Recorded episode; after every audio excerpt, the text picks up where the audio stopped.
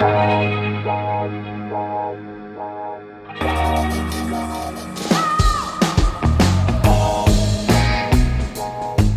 à lire, un podcast de Bernard Poirette. C'est la patronne et c'est sa dernière mission à la mer. La capitaine de l'US Navy, Sarah Hunt, surnommée la Reine Lyon, terminera sa carrière à terre. Ainsi en a décidé la commission médicale de l'amirauté.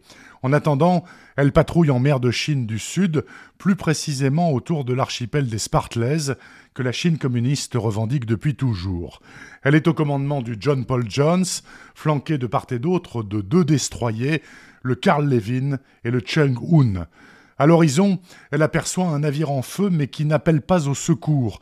C'est un genre de chalutier chinois, le Wen Rui, rapidement arraisonné.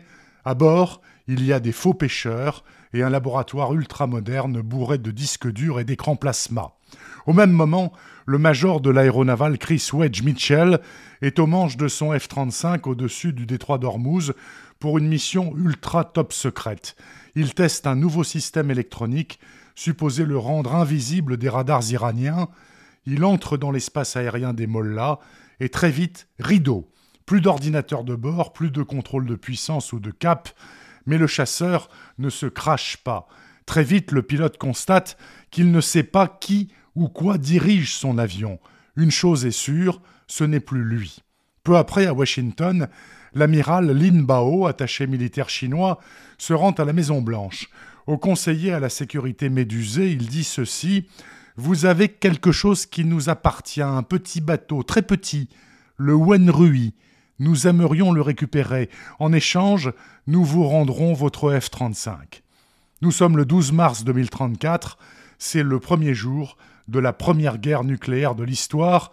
Elle va durer cinq mois et faire 50 millions de morts et c'est le thème du livre le plus génial que j'ai lu depuis des mois, ou comment un incident naval en mer de Chine peut conduire inexorablement et en toute logique à l'apocalypse atomique.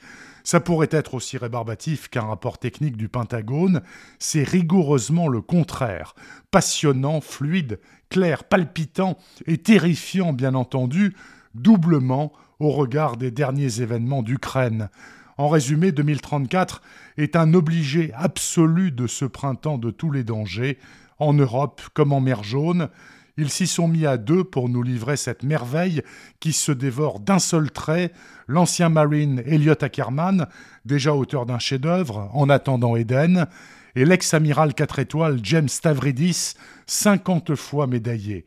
Les responsables de votre prochaine nuit blanche, c'est eux, 2034 d'Eliot Ackerman et James Stavridis est paru aux éditions Gallmeister qu'on ne saurait trop remercier pour cela.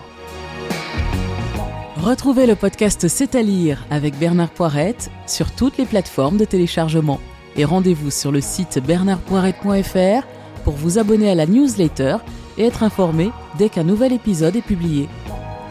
Suivez toute l'actualité du podcast C'est à lire sur les pages Facebook et Twitter de Bernard Poirette.